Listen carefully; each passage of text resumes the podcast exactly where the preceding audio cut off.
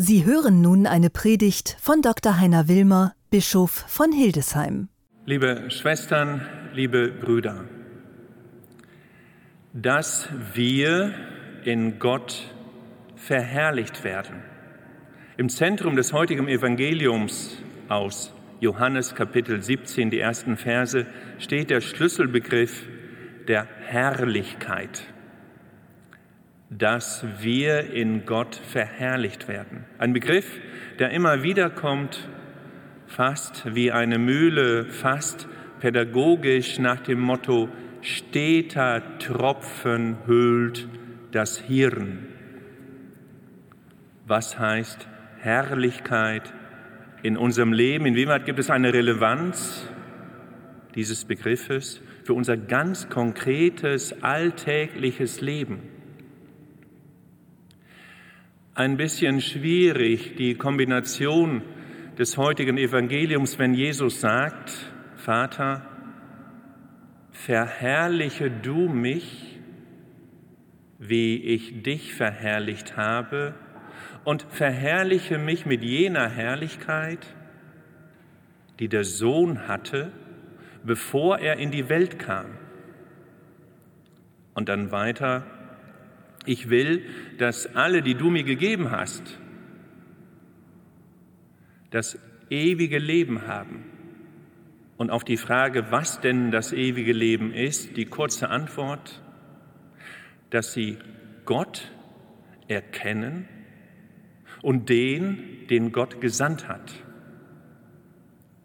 Und dann geht es weiter in der Dynamik der Herrlichkeit, dass auch jene, die du mir gegeben hast, die Herrlichkeit Gottes aufscheinen lassen.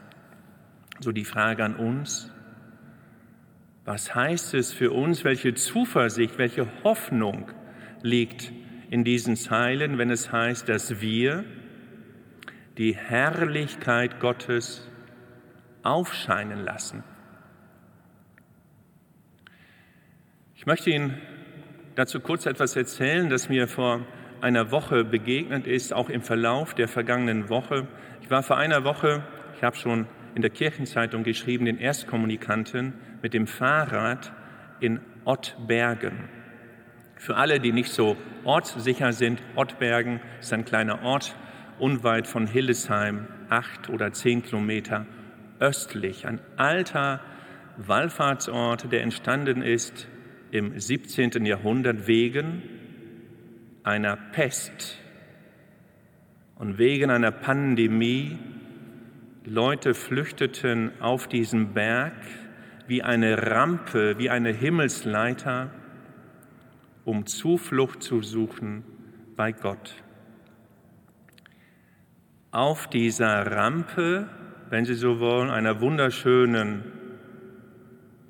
erdigen Himmelsleiter, gibt es einen Kreuzweg, der die Dynamik der ersten beiden Weltkriege, des großen Weltkrieges, der Zeit dazwischen, des Nationalsozialismus, des Zweiten Weltkrieges und dann die große fürchterliche Geschichte der Vertreibung, der Flucht aufnimmt. Stationen mit Sätzen, die unter die Haut gehen. Ich bin die Stationen abgegangen und die fünfte Station hat mich besonders in den Bann gezogen. Dort sieht man Jesus unter der Last des Kreuzes. Er wendet sich um. Dahinter steht eine zweite Figur, die das Kreuz ebenfalls auf die Schultern nimmt. Und es heißt, wir tragen zu dir, Herr Jesus Christus, die Kreuze aller, die sich fremden Entscheidungen unterwerfen müssen. Wir bringen aber auch die Kreuze derer, die vor der Entscheidung fliehen. Menschen, die entscheiden müssen über andere, vor allem für andere, für uns, auch jetzt in der Pandemie. Ich frage mich manchmal, welche Not verbirgt sich auch in den Gewissen der vielen Menschen, die jetzt entscheiden, damit es der Bevölkerung gut geht, damit Unheil abgewendet wird, eingedämmt wird, zurückgewiesen wird. In Ottbergen, wenn Sie die Rampe, den Kreuzweg hochgehen zur Kreuzkapelle, gibt es kurz vorher eine Mariengrotte, eine Lourdes-Grotte, errichtet von dem Hildesheimer Arzt Alexander Schreiber, der auch in einer Not war. Ein Zahnarzt, dem 1911, kurz vor Ausbruch des Ersten Weltkrieges, ein fürchterliches Unglück passiert ist. Eine junge Patientin, eine junge Dame, die er wegen eines Eingriffs im Rachenbereich narkotisiert hat, so wird erzählt, überlebte die Narkose nicht. Und der Tod dieser jungen Frau hat ihn derartig bedrängt, dass er diese Grotte gebaut hat. Und es heißt, dass er nach dem Bau der Grotte bis zu seinem Tod, er starb relativ jung mit 67 Jahren, jeden Tag her von Hildesheim diese acht oder zehn Kilometer, je nachdem wie man geht, zu Fuß gegangen ist oder mit dem Rad, um der heiligen Messe beizuwohnen. Die Not eines Arztes in Verantwortung für andere. Vor wenigen Tagen schreibt mir eine Frau aus Norddeutschland, ich erzähle es etwas anonym, die eine verantwortliche Position in einem Krankenhaus hat. Sie schreibt auch von ihrer Not. Guten Morgen, lieber Bischof Heiner.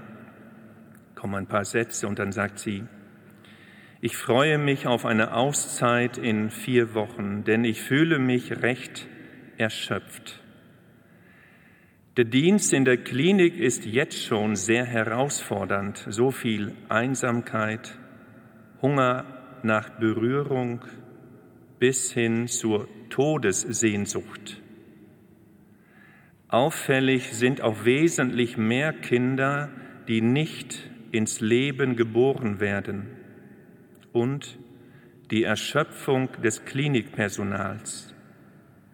Immer wieder darf ich erfahren, wie sehr er auf uns wartet in der Einsamkeit, der Angst, dem Sterben und in der Erfahrung neu geschenkten Lebens. Das geteilte Wort Gottes und der Austausch über die Lebenserfahrungen mit Freundinnen lässt leben und mich erahnen, wie Eucharistie sich mir erschließen möchte. Soweit die verantwortliche Christin aus einem norddeutschen Krankenhaus. Ottbergen, ein Wallfahrtsort. Es lohnt sich, Orte zu haben, wo wir uns ganz besonders öffnen, uns Gott entgegenstrecken, damit er durch uns hindurch scheine, damit er seine Herrlichkeit in uns aufleuchten lasse, damit wir diese Herrlichkeit Gottes leben dürfen, die nichts anderes heißt als das Gute, das Wahre und das Schöne Gottes in uns ausstrahlen lassen. Wir sind Abbilder des Größten und des Schönsten. Nichts anderes heißt es, dass wir die Herrlichkeit Gottes in uns aufstrahlen lassen. Amen.